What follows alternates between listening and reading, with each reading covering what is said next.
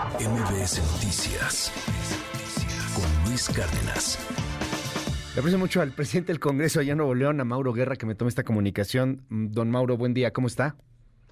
Buenos días, Luis. Con el gusto de saludarte y agradeciéndote este espacio. No, hombre, al contrario, un poco en réplica de lo que nos decía hace un momento Javier Navarro, el actual secretario de Gobierno, el que Samuel García quiere dejar como encargado de despacho, en lo que estamos viendo como una crisis constitucional para Nuevo León.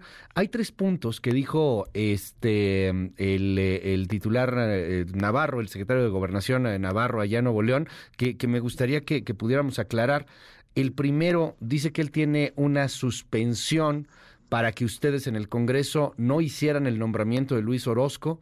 El segundo dice que no dejaron ustedes entrar a los diputados de, Movimiento Ciudadano y, y, bueno, pues que estaban ahí elementos de la Fiscalía y que impidieron el acceso a los diputados de MC.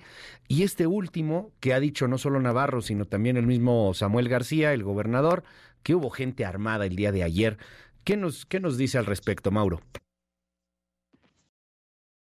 Es increíble lo que estamos viendo porque no es posible que un poder, el Ejecutivo del Estado de Nuevo León, quiera basar toda su argumentación en mentiras.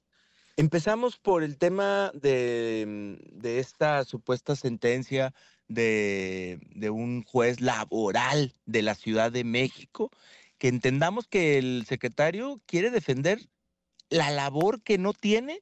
él dice que él va a ser gobernador y que como es su trabajo, pues quiere que se lo defiendan. Pero bueno, además de eso, no ha sido notificado el Congreso, no ha sido notificado el Poder Ejecutivo. Y, me tocó escuchar esa sorpresiva declaración de que él ni enterado estaba. Pues, ¿Cómo quiere gobernar este Estado si no está enterado de lo que hace una oficialía de partes? No se vale que se quiera jugar con la inteligencia de los neoloneses, que se quiera con un amparo tumbar una sentencia de la Suprema Corte de Justicia, si creen que es un tema constitucional, o del Tribunal Superior Federal Electoral, si creen que es un tema electoral. Los máximos órganos de este país judiciales ya hablaron. No podemos estar esperando que con un juez que pudiera prestarse a este tipo de, chicanadas, como bien lo dijiste, estén tratando de, de, controlar el futuro de un estado como Nuevo León. ¿En qué facultad, de qué universidad de este estado te enseñan a cerrar las puertas de una oficina? En diciembre del año pasado lo hicieron declarando COVID. Hoy no les quedó otra más que nada más cerrar las puertas. Pero además, el tema de, la Fiscalía o de la Agencia Estatal de Investigaciones, yo te puedo asegurar que ninguno de los que estuvieron presentes estuvieron armados. Es falso totalmente. Pero ¿cómo les vamos a creer a quienes le han mentido permanentemente a Nuevo León? A quienes les dijeron que ya teníamos tres líneas de metro y solo hay ocho barrotes en una calle. A quienes les dijeron que ya teníamos dos estadios nuevos pero que en, el de Tigres no han puesto ni la primer piedra en el estacionamiento. Quienes dijeron que ya habían acabado la presa, la presa Libertad y que ya teníamos resuelto el tema del agua, cuando hoy siguen pidiendo deuda para acabarla. Entonces, en, ese caso, y volviendo al tema del, golpe al Poder Legislativo y al Congreso, los videos que son públicos, las fotografías que ya son públicos y, y que están a disposición de la sociedad, hablan y son muy claros de, lo que verdaderamente está pasando. Ya. Deja claro que es un engaño lo que ellos están diciendo y que es una mentira. Y no es posible que esos dos videos que han estado circulando, que están pagados con nuestros impuestos y que están llenos de mentiras, quieran que sea la verdad.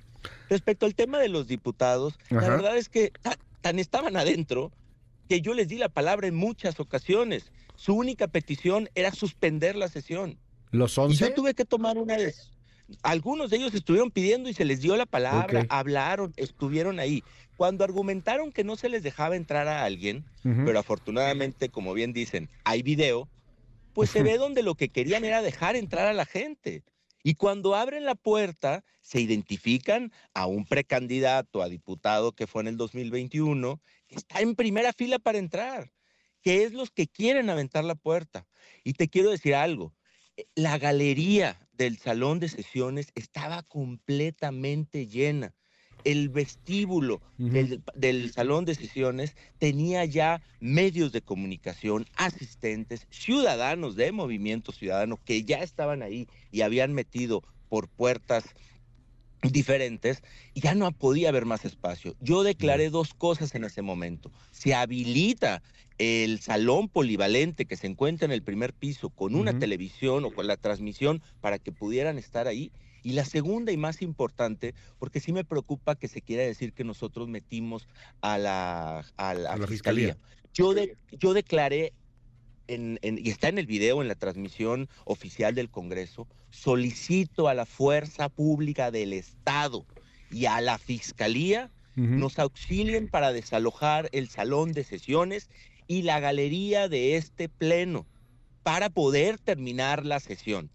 Desgraciadamente, la Secretaría de Seguridad Pública, que depende del gobierno del Estado, no, no, no asistió, pero hasta subió un Twitter que dijo, el presidente, perdón, un ex, un ex. Sí, da igual. el, el presidente del Congreso no ha solicitado apoyo de, este, de esta secretaría. Aunque ya lo había solicitado. O sea, ya, ya había dicho usted este asunto, oiga, solicito a, la fuerza pública y la fuerza pública dijo no, no es cierto. Yo supongo, yo supongo que el secretario no estaba viendo la sesión o le dijeron que no viera la sesión.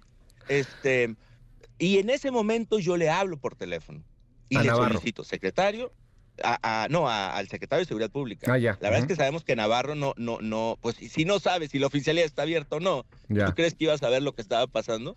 Este, le hablo al secretario de Seguridad Pública, Gerardo Palacios Pámanes, y personalmente por teléfono le solicito su auxilio para que la Secretaría de Seguridad Pública nos ayude con la zona conurbada del Congreso porque ya estaba ahí la fiscalía sin una sola arma, sin ninguna, sin ningún este peligro, y hasta nos estaba ayudando, porque, y de hecho, repito, está en los videos. Si vieras cómo los mismos simpatizantes de Movimiento Ciudadano se empezaron a ir solos cuando llegó esta, este, el, personal de la fiscalía, como que ellos sabían que estaba mal, como que ellos sabían que no estaban cometiendo un delito, pero pues los obligaron a ir los obligaron a estar ahí. Oiga, para. Y yo. Para cerrar un tuve poco. que tomarla. Sí. Para cerrar un poco, yo quisiera preguntar qué va a pasar en las próximas horas. O sea, estamos a cosa de nada de que venga, eh, pues lo que puede ser un choque de, poderes. Eh, eh, hay quien ya habla de desaparición de poderes, entre ellos el mismo Luis Donaldo Colosio. ¿Qué va a pasar, oiga? ¿Qué, qué, qué, qué se viene en las próximas horas? A las 12 de la noche, pues en teoría tendría que asumir Luis Orozco, pero dice Javier Navarro que lo desconocen. ¿Qué sucederá? Mira, Luis, em, nuestro gobernador nombrado, el gobernador Orozco, ya tomó protesta. A partir del primer minuto de hoy, de hoy, del día 2 de diciembre, perdón, él es el gobernador de Nuevo León él ya tomó protesta. Por eso era tan preocupante para ellos que no se realizara ese acto jurídico, que no hiciéramos ese nombramiento, porque ellos saben que es el nombramiento correcto. ¿Por qué no llegó un juez a notificar, un notificador oficial? ¿Por qué no llegó alguien de la Suprema Corte a decir que estábamos haciendo algo mal? ¿Por qué no mandó un documento el Tribunal Electoral? Ellos sabían que estábamos en lo correcto. Por eso lo último que les quedó fue golpear al Congreso, golpear a las mujeres policías de fuerza civil que, cuidan el Pleno y que estaban en la puerta de cristal en la entrada, golpear a las diputadas que estaban ahí. Yo creo y, como, como una persona que cree en el Estado de Derecho, como el presidente del Poder Legislativo, que agradezco a todos los diputados que se fajaron, que estuvieron, que permanecieron y aguantaron agresiones personales, agresiones físicas, y que decidimos mantenernos ahí para cumplir con nuestra obligación jurídica de nombrar al gobernador interino del Estado de Nuevo León, como lo ratificó la Suprema Corte, no un juez de Chiapas o un juez de Reynosa o un juez de, de, la Ciudad de México laboral. No, la Suprema Corte de Justicia de la Nación. Y eso que se hizo fue cumplir la ley. Los que creemos en el Estado de Derecho, los que creemos en la Constitución, estamos seguros que lo que se hizo está bien. Los que creen en que una sola persona puede tomar una decisión, los que creen que se pueden encaprichar que desde Palacio de Nuevo León van a controlar una campaña presidencial, están mal y tienen que entenderlo por Nuevo León. Ya la afectación que le hicieron al Poder Legislativo, violando su integridad, su, su seguridad, el poder ser un poder autónomo, eso ya lo hicieron. Claro. Hoy lo que les pedimos es que no lo hagan con el Poder Ejecutivo, que no permitan que fuerzas externas, que un interés federal o con otro interés venga y destruya la democracia en Nuevo León. Y repito, en ninguna universidad de este estado que es reconocida por ello se enseñan este tipo de cosas. Se enseña constitucional, a respetarla. Se enseña temas de justicia, a respetar la ley. Y, y solo quiero concluir con el tema de que este artículo que habilita al Congreso del Estado a nombrar al gobernador es el mismo artículo que el gobernador Samuel García presentó en su reforma integral a la Constitución. Si él hubiera querido que fuera de un partido, si él hubiera querido que fuera propuesta del gobernador, hubiera pedido que se votara así, pero no. Él dejó claro que era el Congreso quien podría o debería tomar la decisión. Presidente del Congreso allá en Nuevo León es Mauro Guerra. Muchísimas gracias. Muy buenos días. Buenos días, te agradezco el espacio. MBS Noticias con Luis Cárdenas.